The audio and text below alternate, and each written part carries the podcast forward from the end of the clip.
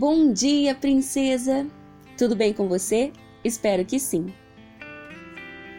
Para a nossa reflexão de hoje, eu escolhi um versículo que está lá em Provérbios 31, 26. Fala com sabedoria e ensina com amor. A história de Abigail, narrada em 1 Samuel 25, merece um pouco da sua atenção, sabia?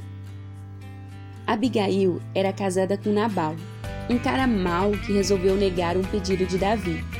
Nabal estava negando um favor que ele devia a Davi, o que deixou o rei Davi furioso. Davi mandou avisar que destruiria todos os homens de Nabal. Quando Abigail soube do que acontecia, ela não foi até seu marido brigar com ele, chamá-lo de estúpido ou algo do tipo. Ela apenas preparou o melhor que podia para atender ao pedido de Davi e foi lá tentar pedir a paz. Ao encontrar Davi, Abigail assumiu toda a culpa do marido, colocando-se como intercessora entre ele e Davi. Da boca de Abigail saíram palavras de bênção e sabedoria para Davi. Sabiamente, ela contornou a situação e Davi perdoou a dívida do seu marido. Naquele dia, Abigail não apenas conseguiu a paz que a sua casa precisava, mas livrou Davi de ter tomado uma decisão desastrosa que magoaria o Senhor. As Escrituras nos ensinam, em Provérbios 15, versículo 1, que a resposta calma desvia a fúria, mas a palavra ríspida desperta a ira.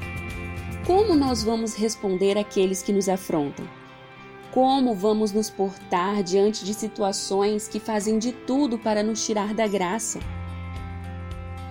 Princesa, que possamos agir com doçura em todo momento, que dos nossos lábios saiam vida e sabedoria, e não guerra. Para nós sermos parecidas com Jesus, nós precisamos nos submeter todos os dias à vontade do Espírito Santo para que ele transforme o nosso caráter, transforme o nosso comportamento, devagarzinho, dia após dia, para que as vontades da nossa carne, nosso comportamento impetuoso seja sufocado e nós possamos aprender a nos comportar, a agir e a pensar como Cristo fazia. Por isso, meu desejo, a minha oração hoje é que o Senhor nos ensine a agir com sabedoria e a falar docemente. Que nós possamos influenciar as pessoas à nossa volta para o bem, para fazer aquilo que seja bom e não para o mal. Será que esse é o seu desejo hoje também? Espero que sim. Tenha um dia abençoado e até mais.